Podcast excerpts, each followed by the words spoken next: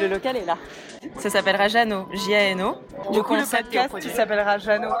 ok, c'est toi qui vois. Alors, je viens d'avoir un, appel de Noli euh, qui me dit qu'il y a une, une, mauvaise nouvelle, mais bon, elle appelle ça un rebondissement et et c'est très bien parce qu'il faut positiver. En fait, il voulait créer la société au plus vite pour pouvoir faire les démarches euh, auprès de la mairie de Toulouse qui décide de beaucoup de choses. Euh, savoir la façade, enfin en gros tous les travaux qui touchent à la, à la rue. Donc terrasse, façade, porte, même le menu qu'ils veulent coller au mur. Et en fait, ils peuvent pas créer euh, la société sans avoir le prêt.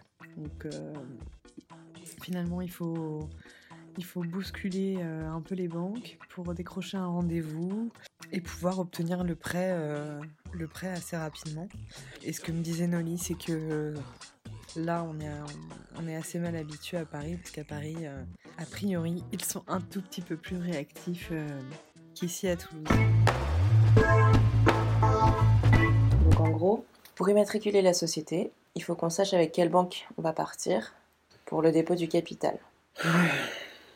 Du coup, euh, on est un peu bloqué. Il faut qu'on fasse les, rendez-vous, il faut attendre les taux, il faut négocier, et ensuite, à partir du moment où on a fait notre choix et que c'est OK pour la banque, là, on peut déposer le capital et donc immatriculer la société. Il y a, PJ, il avait mis annexe 1 et 2, dépôt de machin, et ben c'est ça en fait. Sachant que vendredi, on va avoir le crédit agricole et Fruis, il nous a toujours pas répondu. Et caisse d'épargne, euh, je vais les relancer, je pense. Hein. Eux, c'est vraiment des branquignols, ça me donne pas envie de travailler avec eux. Une caisse d'épargne. Tout bon, c'est combien? Un commerce d'investissement. 1,1.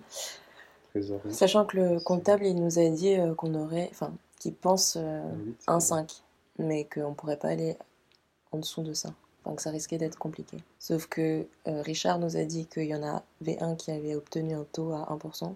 Mais ça, c'était avant, il a dit. Non, c'était il n'y a pas si longtemps que ça. Hein. Et euh, on pourrait demander à Romaric, parce que c'est lui qui nous a parlé de la caisse d'épargne. Mais je sais pas s'il avait euh, une idée du taux alors, puisqu'il vient de trouver son local. Sinon, euh, le mieux c'est de demander à ton pote courtier. Hein. Lui, il saura. Hein. Bon, en tout cas, il va falloir qu'on qu'on réfléchisse quoi.